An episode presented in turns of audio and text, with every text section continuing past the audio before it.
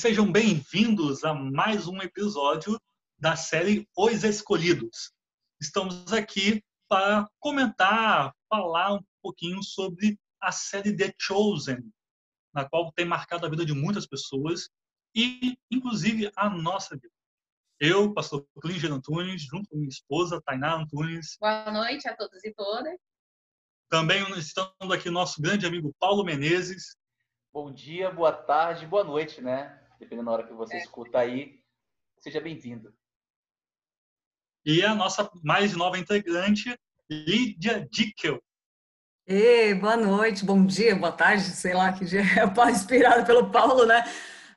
Boa, sejam bem-vindos a mais um episódio, né? Prazer estar aqui com vocês, gente. Obrigada. E então nós vamos estar conversando agora sobre o quinto episódio.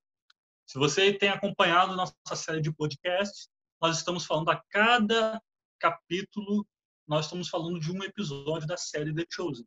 E hoje nós vamos começar falando sobre o quinto episódio, que tem cenas marcantes, tem momentos de alta reflexão, e nós vamos bater um bom papo aqui e vamos deixar que Deus possa estar nos conduzindo e também que tudo o que estivermos falando possa também alcançar o seu coração, nosso querido ouvinte.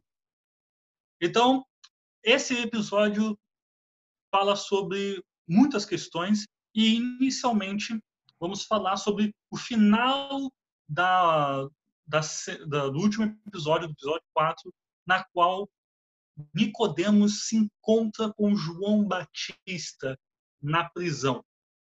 E aí nós queremos comentar um pouco sobre essa conversa que acontece durante todo o episódio, várias cenas são feitas durante todo o episódio sobre essa conversa de Nicodemos e João Batista. E nesse momento nós conseguimos perceber duas visões teológicas se encontrando, duas visões de interpretação da Torá se encontrando e conversando. Isso traz muita coisa à tona. Paulo, iniciando contigo, quando você viu as cenas desse diálogo do, de Nicodemos com João Batista, o que, que você percebeu, o que, que veio à sua cabeça? Um homem no escuro, Nicodemos, um homem no escuro, um religioso que, que fariseu, né? o Partido dos Fariseus nasce aí nos, no, no, nos anos de silêncio, né? Chamados 400 anos de silêncio. Né? Enquanto Deus não falava, entre aspas, os homens se, se organizavam em religiões e criavam partidos, né? conversavam e passavam, ensinavam a língua hebraica. Né? A gente sabe que houve muitas invasões inimigas e a língua deveria ser preservada. E Nicodemos é fruto disso, dessa espécie de silêncio. Ele está na teoria, ele ele está nessa nessa na curiosidade, né? A, a, a, série mostra muito bem Nicodemos muito bem respeitado, mestre da lei.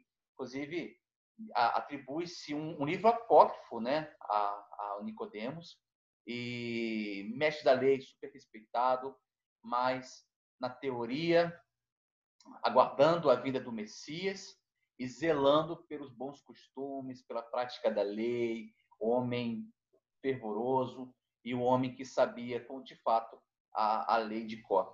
E aí ele encontra João Batista, que filho de sacerdote, homem que enquanto que está no deserto, e na série ele se encontra na prisão, né? Claro que a gente pode falar até um pouco melhor sobre isso. Na Bíblia não tem esse encontro, né?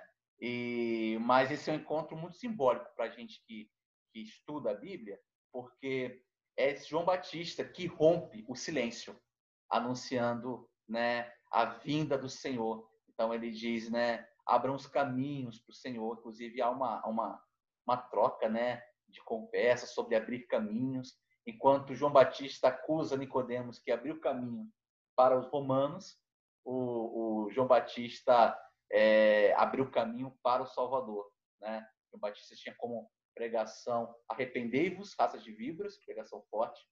E na série Nicodemos está muito preocupado com a relação entre o Império Romano e, e do, do, povo judeu, né? Então essa teologia vinda do silêncio e essa é, teologia profética João Batista, né? O, o, o, profeta de Deus, né? Então essa do silêncio e essa profética, o, o se calar e o falar, o, a, a, boca de Deus, João Batista, e, é, e o silêncio daquilo que se imagina, da imaginação do que seja Deus, se chocam nesse, nesse início, nessa, nessa, nessa conversa. E é muito interessante, a gente encontra muitos pontos teológicos maravilhosos podem ser facilmente aplicados em nossa vida, principalmente em, em ter um coração sensível a Deus e ouvir o seu falar, ao invés de interpretá-lo de outras maneiras, né? Até mesmo Klinger, Tainá, Lídia, até mesmo quando a gente lê a Bíblia, a gente lê a partir da interpretação do Espírito Santo. Ele é nosso auxiliador, né? Nicodemos era um homem que lia uma Bíblia como se lesse o jornal. E esse era um grande problema de Nicodemos. Sim, uma coisa que eu acho muito interessante desse encontro de João Batista com Nicodemos é esse confronto entre uma religiosidade marginal, no caso João Batista, e a religiosidade tradicional, né, digamos assim, é, de Nicodemos, porque eu acho muito interessante a provocação de João Batista ele, quando ele começa a citar textos Nicodemos fala: "Você é um desleixado com a Torá. Como é que você cita as coisas assim, ao vento, pega as palavras, sai jogando pro alto? Isso é um absurdo." E aí João Batista responde ele de uma forma tão dura quanto o discurso dele de raça de víboras, que ele sempre sempre carregou, né? Ele fala: "Olha, se vocês fariseus é, vocês fariseus hoje ririam de Moisés, né? zombariam de Moisés por ele estar falando de, com uma árvore, dizendo que estava falando com Deus. Eu acho isso muito interessante, porque essa série ela não faz a gente somente refletir e, e não nos coloca simplesmente na história, mas assim mais de uma vez eu já vi é, críticas feitas que podem muitos recair sobre nós, sabe? E uma dessas é, é, eu acredito que é essa fala de João Batista, porque tem uma pergunta que Nicodemos faz no primeiro episódio falando quem calou a nossa adoração. Quando ele está falando sobre quando ele está com aquelas questões, com as dúvidas, tentando conversar com a esposa dele sobre isso, quando ele vem estudar em Nazaré, investigar coisas, e ele mostra que ele é um religioso, mas ele é um religioso inconformado, porque ele tem dúvidas, ele vai atrás de resposta, mesmo que muitas das vezes ele não encontre a resposta que ele gostaria de ouvir. E acredito que isso é um exercício, muitas das vezes, que nós deveríamos fazer e não fazemos enquanto cristãos. Porque muitas das vezes as nossas formas acabam nos conformando de uma forma que a gente não amadurece. Não amadurece, não, não consegue. É, chega em um, momento, ponto de estagnação, porque não consegue mais crescer em graça, não consegue mais crescer em, em conhecimento, intimidade, relacionamento com Deus. E eu acho que essa provocação de João Batista muitas das vezes é isso. A gente pode até trazer para nós também. Poxa, será que se hoje em dia eu acreditaria num líder meu se ele dissesse que tudo que ele ouviu foi porque ele estava falando com uma árvore e a árvore falou, Deus estava na árvore e falou com ele, sabe? É uma coisa bem, bem louca de um, de um, de um Deus que usa métodos surpreendentes. A gente encontra em lugares que a gente não imagina. E muitas das vezes essa forma que a gente cria, que a gente bem estrutura, que não é ruim, é muito bom a gente realmente ter uma formar uma identidade, sabe? Da gente isso cria laços, cria vínculos, né? Mas é, até que ponto isso nos impede e faz com que a nossa adoração seja calada e faz com que a gente não tenha sensibilidade para perceber o Deus em locais muitas das vezes nada ortodoxos. como, por exemplo, na fala de João Batista. Eu acho essa provocação muito legal. Isso aí. Lídia, o que, que você viu e pensou ao, ao assistir essas cenas?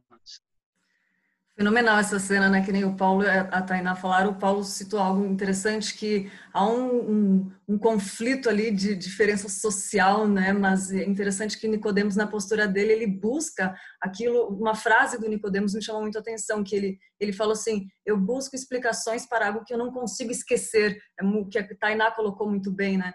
Então, ali, ele sabe, e, e, como Deus leva ele, a gente vê o agir de Deus ali por trás de dois propósitos, né? Ele sem, ele com aquela religiosidade toda, ele tinha uma sede, né, pelo que era verdadeiro e ele buscava isso, a gente percebe isso no episódio inteiro. E o João Batista fala para ele assim: "Ninguém sabe que você está aqui". Aí ele vê que ele realmente aí eles começam naquele conflito assim, naquele diálogo que a gente se prende ali para ver, uou, eles o João Batista bem afiado também, né? E aí a gente vê esse debate afiado ali dos dois que a gente fica assim, né, muito bom. Acho que essa foi a parte que mais me chamou a atenção. Aí ele fala, conte-me então desde o começo. João Batista mesmo, ele parece que ele vê o propósito de Deus ali atrás e ele, né, meu, dá uma cedida ali. E a gente vê essa, essa coisa linda acontecendo, né? Fenomenal, assim, né? fenomenal. O engraçado é que esse encontro do João o Batizador com aquele que Jesus encontrou, né, no, encontra no futuro, né, da série, e diz que é necessário nascer de novo, né? nada mais significativo do homem que, que, batizava, né, batizava com águas, né, e a gente sabe do rito de passagem de águas, que é um, um rito simbólico, explica o nascer de novo, e Jesus vai encontrar é, é, Nicodemos e diz, olha, é necessário nascer de novo, né? É muito significativo Não. esse encontro. Não dá spoiler do último episódio, não. Não vou, não vou. Aconteceu, digamos que aconteceu na Bíblia, não na série, entendeu? É, lembrando também sobre spoilers de Bíblia, é, Nicodemos está com José de Arimateia na, na crucificação de Jesus. Aparece três vezes na Bíblia, né? Uma interrogando Jesus, o outro falando sobre a lei, e no outro é na, na, na na questão final da cruz, quando está com José de Arimateia. Se tornou um, um seguidor de Jesus, de fato. Isso aí. Quando eu vejo a cena, eu, na, na hora eu me remeti a não só a duas pessoas, né? mas aquilo que eles estavam representando. Então, Nicodemos era o Sinédrio. Ele era Jerusalém ali ele estava representando a instituição oficial. Enquanto que o João Batista, ele é o povo. Ele é um ele, João Batista, ele é da da linha teológica judaica, né? Um, diz assim, ele é dos essênios. Ele é daqui da, daqueles que eram muito escatológicos, que viviam no deserto. A, toda a postura e toda a teologia que a gente percebe na fala de João Batista é muito encontrada nos relatos dos essênios, principalmente nos escritos da, da caverna de Qumran, né, mais conhecidos como escritos do Mar Morto. Tudo isso a gente consegue perceber essas posturas em João Batista. Então a gente percebe que era a religião dominante oficial dominante no, na capital que colocava a sua visão de mundo e de rito e, e teológico para todo o povo, enquanto que João Batista representa justamente a religião periférica, porque nós sabemos que isso acontece em toda religião. Toda religião existe uma estrutura de discurso, de postura oficial, e existe a marginalizada, que é onde o povão, nas, sua, nas suas periferias, faz. Nós percebemos isso na Igreja Católica, especialmente, ou que acontece lá no Vaticano. Você vai ver diferente acontecendo no interior do Brasil. Nós vamos ver isso nas nossas religiões protestantes. Você pode é, perceber que, por exemplo, a igreja presbiteriana, que tem o Supremo Concílio, em muitas igrejas presbiterianas que fazem parte da igreja presbiteriana do Brasil, não é, realizam os mesmos é, ritos conforme a tradição do Supremo Concílio. Isso acontece também na, na Assembleia de Deus, isso acontece também na, na, na Igreja Batista, isso acontece em toda a denominação cristã e nas outras religiões também. No hinduísmo, eu, eu, eu falo porque eu estudei bastante hinduísmo, ah, o hinduísmo popular que acontece na margem do rio Ganges é totalmente diferente do que está nos livros sagrados hindus. Sim, é uma questão que é, uma, um movimento social mesmo. A sociologia explica isso. O que a religião traz no seu instituto e o que acontece na periferia. O detalhe, quando nós voltamos agora para a cena de Nicodemos com João Batista, é porque nós sabemos quem ali estava falando realmente em nome de Deus. Naquele momento, nós, óbvio, agora falando depois, a gente já sabe a história, é mole, né? Mas era João Batista que estava realmente falando, representando um mensageiro de Deus. Então, a presença de Deus não estava na capital. A presença de Deus não estava no templo instituído. A presença de Deus não estava na religião oficial. Estava na periferia. Estava com, como o Nicodemos fala, estava como um maluco que estava lá de barba comprida falando um monte de coisa. Aí nós conseguimos entender como é que Deus age a partir daí. E João Batista tem uma fala que é muito legal, que ele fala assim, quando eles começam a traçar sobre o Messias, né? Porque é, Nicodemos está supondo que era João Batista que tinha realizado o milagre em Maria Madalena. Então ele vai até lá para querer descobrir isso. E então o João Batista fala, ele começou ele começou, ele chegou, ele não se colocou, não fez, não fez ainda público, mas ele está realizando, ele está fazendo. E aí, quando Nicodemos pergunta quem, aí o João Batista fala, o Filho de Deus. Aí a Nicodemos, como instituição, como é, religião oficial, fala, não, Israel é filho de Deus. Como somos todos nós somos filhos de Deus. É o seu povo, não é uma pessoa. Deus não tem filho, e aí João Batista fala: Ele chegou, mas alguns ficarão apaixonados pelas trevas. Então, aí nós vamos lá para João capítulo 1, quando fala: Ele veio para os seus, mas os seus não receberam, porque estavam de olho na religião oficial, estavam de olho na institucionalização, não estavam de olho na presença de Deus que fazia-se presente na periferia, nos marginalizados, na contracultura daquilo que era o oficial. E aí eu, eu fico imaginando, né, quando que a gente consegue ver hoje nos nossos movimentos de igreja como evangélicos, se a presença de Deus está na, no discurso oficial da igreja evangélica ou se está na periferia, ou se está com as pessoas, se está no pobre que está buscando uma fé genuína, ou se está no discurso daqueles que estão em lugares de poder, que estão na capital, procurando um poder para perpetuar a sua mensagem teológica.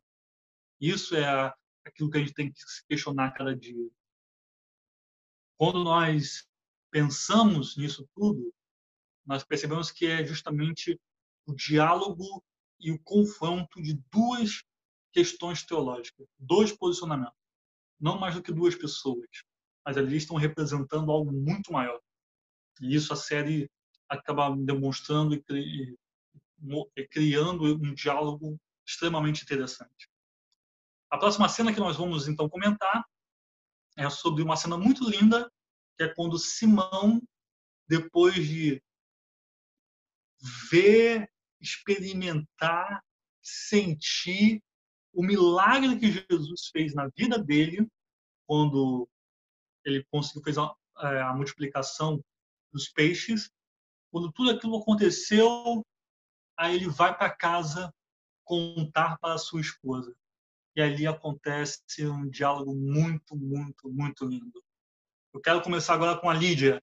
Lídia, como é que você viu essa cena? Quais são os pontos, os diálogos que te marcaram?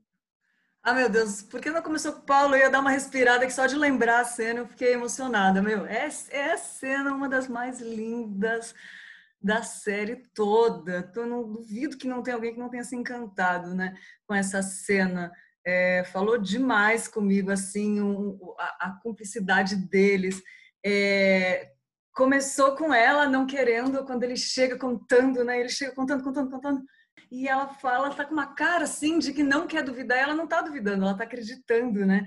E, e aí ele fala, mas por que você não está feliz com isso? Aí ele fala, não, porque você não vai ficar chateada. E ela falou, é claro que eu não vou ficar chateada, porque esse é o homem que me casei. Aí ele, aí ela fala assim, então por que que você está chorando? Aí ela responde uma das frases mais lindas que eu acho da série. Ela fala: porque finalmente alguém viu em você aquilo que só eu conseguia ver. E, e é linda essa cena. E o que eu vejo dessa cena é quando a gente ama de verdade alguém, a gente quer ver essa pessoa perto de Deus, entendeu? É, eu tô, romantizando a cena, tá, gente? Vocês falam a parte teológica, eu falo da parte, sei lá, enfim, que mas quando a gente ama alguém de verdade, a gente quer ver essa pessoa perto de Deus. E eu lembro do, na outra cena a tristeza dela de ver ele, não se afastando nem só dela, mas de Deus. Essa era a coisa mais triste que podia acontecer na vida da, dela, do casamento dela, é ver o marido se afastando de Deus. E quando ela vê ele voltando e ele fala, mas você não está chateada? Ela fala, por que eu haveria de estar? A gente esperou tanto por isso. E também um momento que demonstra realmente que ela está feliz e confiante porque ele se reaproximou de Deus Deus é quando ele fala duas frases. Ele fala assim, é, mas isso não vai ser fácil. Ela fala, por acaso a nossa vida foi fácil até aqui? Eu acho isso lindo, porque é a vida do cristão, né? A vida do cristão não é fácil. Se for fácil, pode estranhar que está indo no caminho talvez errado, né? Mas e ele fala, eu vou ter que. Ela não se importa dele cumprir a missão, ela dá apoio. Então, assim, é uma cena magnífica que demonstra muito bem é, a cumplicidade dos dois. Ele, em algum momento, ele agradece por ter, por ela ter pedido para André e, e eles irem até o mar, né? Ele contando da cena, enfim. É, é isso, gente. É tão, tão emocionante que, que eu lembro da cena, assim, os dois, aí lembrando do casamento deles, o momento mais lindo. Eu acho engraçado quando ela fala para ele assim: Você se lembra disso? Se lembra daquilo? E ele tá viajando, se lembrando do casamento. Não, ele não conseguia, ele estava tão encantado né, com o dia do casamento. E ele fala: Não, mas eu lembro disso. Eles começam a rir, brincar, uma das cenas mais lindas. Mas essa parte da mulher de Deus, é, que dizem que atrás de um grande homem sempre tem uma grande mulher, eu acho que é uma grande referência, né? Então, essa parte da fidelidade dela com Deus, da paixão dela por Deus, assim, eu gosto demais, toca muito. Foi fenomenal, uma das melhores cenas para mim. Sim, sim. Depois Nós, você segue a ordem. Não esperava você me chamar primeiro, queria ouvir, tudo bem. Mas aí, quando, por exemplo, quando você falou essa fala da, da esposa de Simão, é, alguém viu em você aquilo que eu sempre vi. Isso é algo que Nossa. quem vive um relacionamento sabe muito bem o que é isso. Na, na, na hora que aconteceu essa frase, eu estava assistindo com o Tainá, aí na hora que aconteceu essa frase, eu olhei para minha esposa, porque eu sei tudo isso, porque eu vejo muita coisa nela, muita coisa que desde o início do nosso relacionamento, por exemplo, ela nem acreditava nela mesma, mas a gente foi trabalhando e e Deus foi me falando muita coisa no coração dela. E depois eu fui aprendendo com ela também. E aí as coisas vão acontecendo. Quem vive relacionamento de verdade sabe muito bem o que é isso. Você consegue olhar algumas coisas na pessoa e talvez nem ela mesma consiga se ver dessa maneira. E aí nós, através de muito amor, nós conseguimos trazer isso para fora. E Deus faz esse papel, né? Ele também revela o caráter dele, revela, né, através dos olhos do, do, do esposo, através dos olhos da esposa, ele revela, sabe, o, o caráter dele, o amor dele também para aquela pessoa, porque o nosso amor é essência divina, né? essência do Senhor. Então, a gente, a partir do momento que a gente ama uma pessoa, me olhando ama uma pessoa, a gente aprende a, a, amar a pessoa como ela é mesmo, tá? Não amar somente qualidades, amar só aquilo que, que é de bom, não. Amar também aqueles processos em que a gente demora muito a entender muita coisa, sabe? E a gente consegue ver Deus. E ouvi-lo também, tá? Porque é, muitas das vezes eu já ouvi palavras que eu, que eu vi que foram do, realmente do coração de Deus, estavam realmente de acordo com o amor de Deus por mim, que eu via revelado na palavra também, foi da boca do meu esposo. Quando a gente namorava ainda, entendeu? Então eu sempre eu fico, sou uma das vozes em que eu sou mais atenta, porque eu sempre ouço Deus falar pela boca do meu esposo para mim. Às vezes talvez ele não perceba, ele jogue uma ele jogue alguma coisa assim e ele acha que está, na verdade, me chamando, dando uma chamada de atenção, falando, poxa, amor, olha isso, amor. Isso aqui, amor. Não esqueça de quem você é para Deus. Amor. Então, eu sempre escuto a voz de Deus através da boca dele, com certeza. Até porque quem seria melhor para ser um canal de Deus para a sua vida, se não uma pessoa que Deus direcionou para você viver uma vida inteira com ela? Sim. Né? Eu acredito justamente que é através dela, se, não, se Deus não falar comigo direto, a primeira pessoa com quem Deus vai falar é com ela, porque eu e ela somos um. Então, tem essa profundidade. Então, no momento que eu não consegui ouvir a voz de Deus por qualquer situação, qualquer motivo, a primeira pessoa com quem Deus vai falar não vai ser com o meu pastor, não vai ser com meus líderes, não vai ser com meus conselheiros, vai ser com a minha esposa. Então, essa é a confiança e a gente percebe isso acontecendo na série, porque a gente consegue perceber eh, Simão e Éden ali estão representando um casal que, mesmo diante de uma dificuldade de ver alguém se afastando da presença de Deus, eles conseguem ter a confiança e se alegram ao ver uma fé renovada. Porque a alegria da Éden ali é ver ah, esse é o homem que eu casei, a fé dele voltou. Ele tem uma fé renovada agora. Então, quantas assim, quantas, nós, quantas mulheres nós já conhecemos que acabaram é, se convertendo ao cristianismo, começaram a frequentar uma igreja, o esposo não frequentava, e em algum momento da vida, aquele homem entendeu o testemunho daquela mulher, ouviu a mensagem de Deus através da vida dela, e aí ele teve um encontro com Jesus e acabou começando a frequentar a mesma congregação, se batizaram juntos, começaram a perceber a presença de Deus na vida do casal. Isso é, para um relacionamento, algo maravilhoso. E por isso nós paramos e percebemos que, assim, realmente nunca é algo fácil. Nunca é algo fácil. A vida cristã sempre vai ter altos e baixos, sempre vai ter pedras para a gente ter dificuldade, porque no mundo tereis aflições.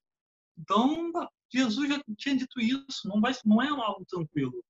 Existem inúmeros fatores que tendem a dificultar a nossa vida. Então, quando nós queremos viver isso na presença de Deus como um casal, vivendo um relacionamento, tem que ter a sinceridade na qual Simão ali teve com sua esposa e falar e se abrir, não tentar fazer as coisas sozinho, como ele estava tentando fazer. E quando a esposa dele deu a bronca nele, que a gente falou no capítulo passado, né? Deu a bronca nele, ele mostrou, direcionou. No final ela falou: agora sim, talvez você tenha a atenção de Deus aí houve aquele milagre.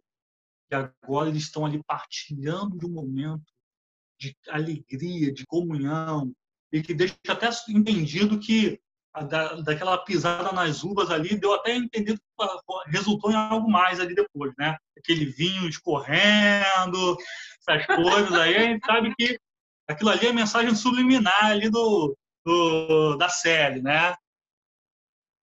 Paulo, e aí, dessa cena, o que, que tu achou?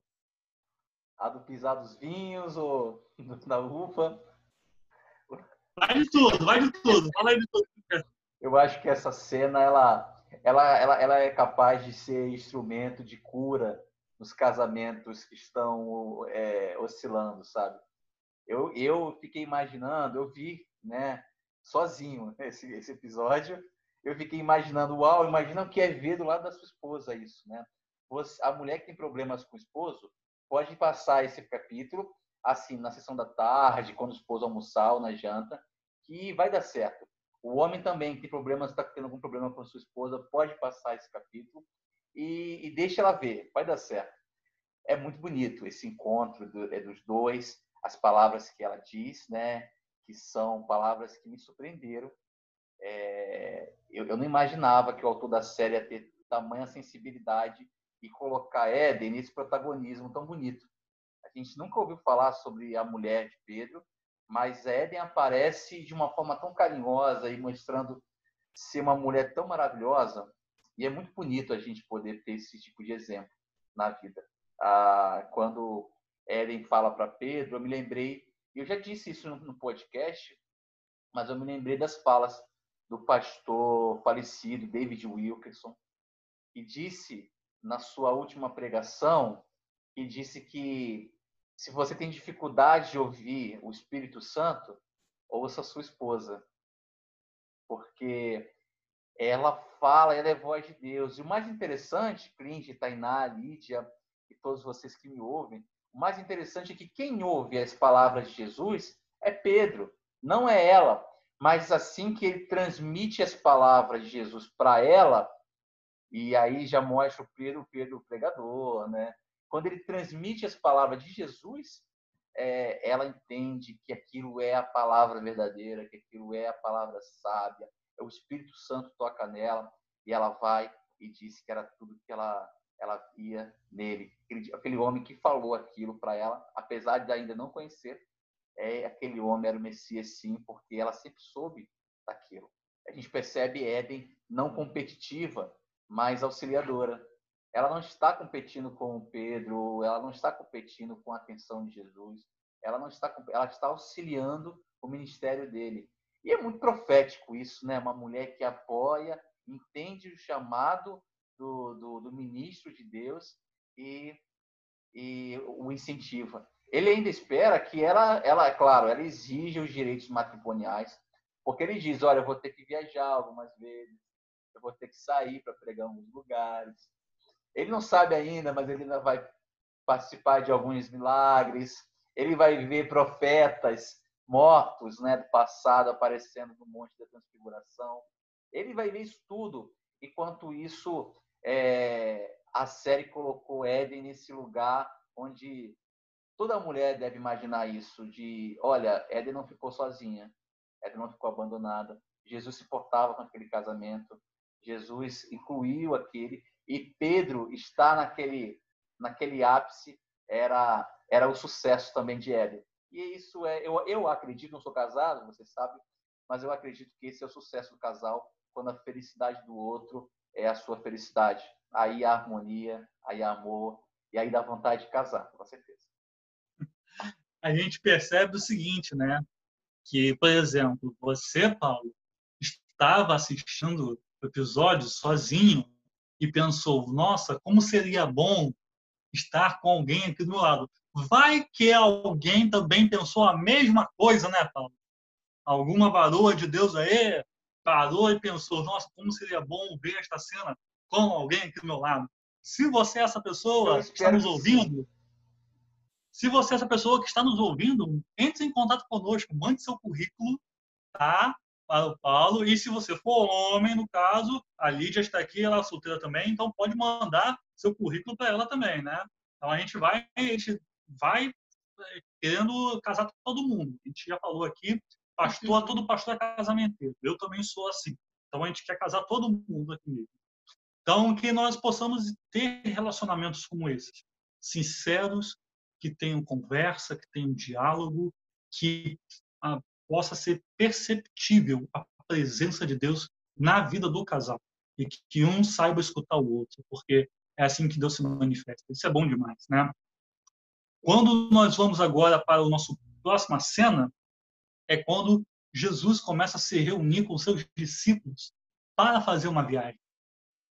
E aí todos eles começam a se encontrar. Todos eles começam a estar a, a se conhecer, né? Porque Simão e André só tinham contato com João e Tiago. Não sabiam dos outros.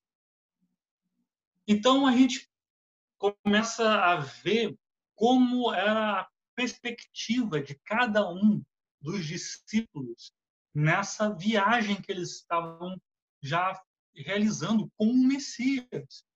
Aí nós vemos Pedro falando para André: Olha, eu não quero decepcioná-lo. E André fala: Eu não quero errar. Então, isso começa a mostrar um pouquinho. É muito interessante também uma brincadeira que a série faz para explicar uma situação bem interessante, né? A Jesus começa a falar o nome dos discípulos e tem dois Tiagos. Muito bom. E aí a gente sempre leu na Bíblia, quem tem as, as traduções mais antigas, fala Tiago o maior e Tiago o menor. E sempre foi posto assim na listagem dos discípulos que eram, eram dessa maneira. A gente percebe que tem o Tiago, que é irmão de João, que é falado muitas vezes, filho de Zebedeu, papapá. Só que quando tem a listagem, tinha dois Tiagos, o maior e o menor. E aí eles fazem a brincadeira lá que é por causa da altura dos dois. Então, lá, um é o Tiagão e o outro é o Tiaguinho. Então, pô, quem assistiu dublado ou na legenda, né? É, tem, tem gente que vai querer assistir tudo em inglês, né? Tem, a, tem essa bronca aí. Né? Então eles ouviram James, não ouviram Thiago. É. James. Mas aí James é, James é maravilhoso. Ah, como, como James virou Thiago é outra história, né? Mas nesse, nesse momento, nós percebemos que de uma forma bem sutil, bem simples, já começa a definir ah, as características dos, dos discípulos, né? E eles começam a caminhar. Eles começam a caminhar juntos. Existe uma, um detalhe muito legal, né? Que é desde o início. Lembrando que na Bíblia existiam quatro Tiagos, né? E o Tiago que escreve o livro Tiago não é nenhum desses dois. É Tiago, é o Tiago, irmão de Jesus. Irmão de Jesus. Que é o líder da igreja em Jerusalém. Isso. Depois, lá em Atos. O famoso irmão do homem. Irmão do cara. né? Não, aí, aí ficam falando que Jesus tinha, é, tinha nepotismo no reino dele. então, a gente vê é, essa caminhada dos, dos discípulos detalhes interessantes, né? Que, por exemplo, desde o início da série, eu gosto muito da interação de Simão com André. Coisa de irmão mesmo. Eles brincam, eles brigam a todo momento. É, eu que tenho dois irmãos, eu sei como é que é isso. E sempre percebe essa, esse relacionamento de irmãos. E num determinado momento, há essa brincadeira e Jesus vira para Maria Madalena e fala: você já imaginou ter tantos irmãos assim? Aí Maria Madalena fala, eu sempre quis ter. E aí quando Jesus fala, não se preocupe, você vai ter 12. Aí já parte. é aquela, tipo assim, tipo assim, aquela deixazinha assim, ah, toma ah. aqui, ó, um, pega essa aí. Então foi muito legal. E eles começam a ter a caminhada. Nessas cenas de Jesus com seus discípulos, eles indo para o casamento. E aí nós vamos depois falar um pouco do casamento, que é a cena principal, né? o enredo principal do episódio. Mas nós vemos Jesus conversando com os discípulos várias vezes. Nós vemos os discípulos durante a festa olhando para Jesus, falando. Eles não têm noção de quem está sentado ali naquela mesa. Começam a conversar entre si, começam a fazer questionamentos sobre Jesus. Como é que vocês viram esse episódio retratando o primeiro momento assim mais profundo de caminhada entre Jesus e os discípulos? Paulo, pode começar. Eles ficaram com certeza espantados com o primeiro compromisso, né, real. Imagina, aí parar num casamento é um compromisso nada típico, né, para um rei, né? E é interessante como a gente, como a série mostra nesse momento, é as, as humanidades de cada um, né? Um mais um militar, o outro mais comedido. Maria fica ali ajudando, ajudando, mas é, é bonito também a série que a série não mostra que ela ela fica numa posição de, de menor, né? Essa questão da, da, da serviência. Você não vê Maria, eles tratando Maria como empregada. Maria, no, naquele, naquele caminho, Maria me parece ser muito igual aos, aos discípulos. E existem as brincadeiras. É gostoso de se ver, né? A gente sempre se perguntou, e às vezes algumas pessoas me perguntam, como é que é o seminário teológico, por exemplo. E eu falo, cara, só você indo lá, porque é muita brincadeira, é muita risada, é muita piada, e a gente pode ver as particularidades de cada um. Seminarista adora uma piada sobre, sobre igreja, sobre, sobre religião, e a gente sempre está brincando com o outro. E aí eu me imaginei muito, naquela cena ali, eu me via no, no na hora do intervalo com meus amigos, brincando, falando e, e seminarista tem as maiores heresias possíveis, as né? As maiores heresias são ditas no, no, no, na cantina do seminário. Seminário teológico. Seminário teológico, isso. E, e quando eu vi eles brincando, eu, eu me vi naquela brincadeira, porque com certeza eu ia estar brincando e falando do professor. Né? Então, é, é, é quantas vezes eu, já o professor fez isso, e aí a gente brincava e ria. É, eu imagino que esse, esse momento tenha sido marcado por, por brincadeiras, por risadas. A gente já disse isso antes, na Bíblia não mostra que Jesus sorriu, mas eu imagino um Jesus alegre, sorridente, brincalhão, e a, e a série mostra muito esse Jesus, né? De pão, boa praça, gente boa. Eu sinto vontade de ser amigo ainda que eu não conhecesse o Jesus da Bíblia, se eu visse a série, eu sentiria vontade. Eu teria vontade de ser Jesus, amigo desse Jesus. Não tem como você atrair uma multidão sem carisma. Então, Jesus, ele com certeza devia ter algo de diferente que atraía as pessoas para poder ouvi-lo, sabe? As pessoas paravam para prestar atenção no que ele tinha que dizer. Mesmo que não concordassem, depois iam embora, como muitos já fizeram. Mas em determinado momento foram atraídos. Exatamente. Não se consegue fazer isso sendo um cara monótono, um cara com uma linguagem, sabe, completamente engessada, que não se expressa, que não demonstra ser humano, que parece mais um anjo. Não tem como fazer isso sendo um chato. é. Não tem como. E aí, Lídia, como é que foi? Como é que foi a sua, é uma, a sua perspectiva?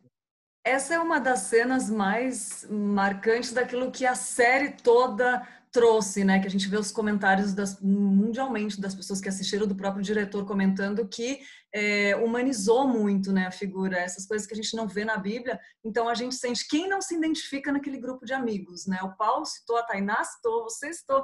Eu é uma coisa que aconteceu que eu me identifiquei muito foi a parte que você citou, Klinger, da, da Maria falando é, quando Jesus pergunta para ela: "Você já se imaginou tendo irmãos assim?" Foi, era uma coisa que eu pedia quando era pequena. Eu queria ter um irmão mais velho para cuidar de mim. Eu desejava e hoje eu sempre uma das minhas orações é que eu agradeci muito a Deus porque Ele me deu isso em irmãos caminhando, né, com os meus irmãos em Cristo. E eu agradeço muito a Ele que assim isso acontece realmente, né? Então essa essa, essa esse traço marcante da série de humanizar, nos trazer muito para perto do que Jesus faz, é lindo demais. E uma coisa que eu ouvi uma vez foi falando que os discípulos eles se corrigiam entre si, né? Que sempre com o olho no mestre eles ficavam, eles se ajudavam. O que Provérbios fala, né? Como ferro afia ferro, assim, um amigo ao amigo. A gente vê ali eles querendo ser mais iguais ao, ao mestre, né? Ao professor, como o Paulo falou. Então essa cena é fenomenal, assim. A gente entra e ri junto e parece que a gente está caminhando ali junto. Uma coisa que eu acho bonita no começo, quando eles estão perguntando, mas um casamento, quem vai estar tá lá? De repente depois Pedro chega para Jesus e fala, mas olha, vai ter gente importante lá, né? A preocupação humana nossa, né? E aí o André acho que fala para o Pedro, para o Simão, pro Simão no começo, que ele fala assim, como é que eu ajeito isso? Ele pega assim, assim, coloca no ombro dele o, o, o, o alimento que ele estava carregando, né? E coloca assim, tipo, tá certo, vamos lá. E ele dando força para ele naquele momento. Uma cena que marcou demais, muito boa, muito boa. Principalmente pela fala da, da Maria, os irmãos que eu quis dizer que isso aconteceu na minha vida e Deus realizou com irmãos em Cristo. Então essa para mim foi uma das cenas mais marcantes também de desse, desse episódio. Por isso que a comunhão é tão importante, né? Às vezes muitas pessoas questionam: "Ah, mas eu posso ter um relacionamento com Deus sem ir para a igreja?" Né? Não é, não falo nem em questão de tom de crítica ou, ou então com intenção de criticar ninguém. Mas a, a minha questão é ressaltar de quão importante é você estar entre pessoas que comungam da mesma fé que você. Em algum determinado momento a gente se sente só, em algum determinado momento a gente acha que não vai conseguir superar algum trauma, alguma dor, algum problema que a gente tem por conta de falta de pai, por conta de falta de mãe, ou às vezes a presença de algum pai ou alguma mãe que nos fez muito mal, é, ausência talvez de por conta de algumas feridas em um relacionamento anterior, um divórcio, uma agressão, sabe? E muitas das vezes a gente só consegue superar isso em conjunto. Uhum. Só que os anônimos fazem terapia uhum. em conjunto, sabe? Para que você identifique que tem pessoas que sofrem também como você e que você pode conseguir é, melhorar. E a família da fé traz isso não existe é, livro de teologia, não existe estudo, não existe é, regra diária de oração que traga o benefício da comunhão do Espírito Santo, que a igreja pode proporcionar. Porque são pessoas imperfeitas, pessoas com dúvidas, que nem aqueles discípulos tinham, mas eram pessoas que estavam ali e têm que estar ali conscientes e que precisam crescer juntos. E aí o Espírito Santo, né, a família de Deus, você que não teve pai ou mãe, ele te dá um pai ou uma mãe na fé. Você que sempre desejou ter irmãos, eu também não tenho, sou filha única. É, ele nos dá irmãos, nos dá amigos que seriam muito mais chegados às vezes do que se a gente tivesse irmãos. Ou muitas pessoas até têm irmãos, mas eles não são tão chegados, tão presentes na vida delas como um determinado amigo que ela cresceu na igreja, não tem o mesmo grau de intimidade. Esse tipo de coisa é essencial na vida humana. A gente é relacional, não adianta. A gente precisa se relacionar com Deus, mas a gente também precisa aprender a se relacionar com o outro, porque é como o ferro afiando o ferro, né? A gente vai aparando as nossas imperfeições também em conjunto.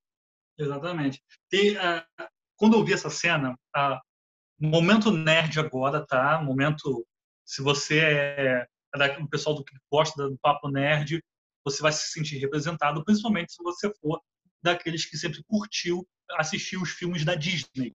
Então, porque quando eu assisti essa cena, me lembrou muito do, do filme da Disney, Irmão Urso. E aí só quem assistiu vai poder entender o que eu estou falando. Que durante o, a história do Irmão Urso, né, quem assistiu vai lembrar, né, que um, um ser humano se transforma em urso e aí ele acaba conhecendo um, um urso que ele acaba adotando um irmão caçula para ele, para eles fazerem uma jornada e assim ele poder tentar voltar a ser humano. Nesse caminho, ele se encontra com todos os ursos que vão para um lugar especial para comer o salmão. E lá, quando os ursos se unem, eles se encontram como se fosse uma grande família. E aí tem uma canção que é filme da Disney, tem que ter música, né? Mas é uma música que, para mim, eu, como enquanto pastor, o dia que eu for pastor titular de uma igreja, vai ser a música que eu vou tocar, vou pedir para tocar no, no momento de batismo da igreja, né? Porque a música fala assim: algo nos reúne, não dá para explicar. Os amigos vamos rever e juntos celebrar. É, e fala: do seu lado eu estou e você do meu está também. Então, vem, bem-vindo à nossa casa, bem-vindo à nossa festa.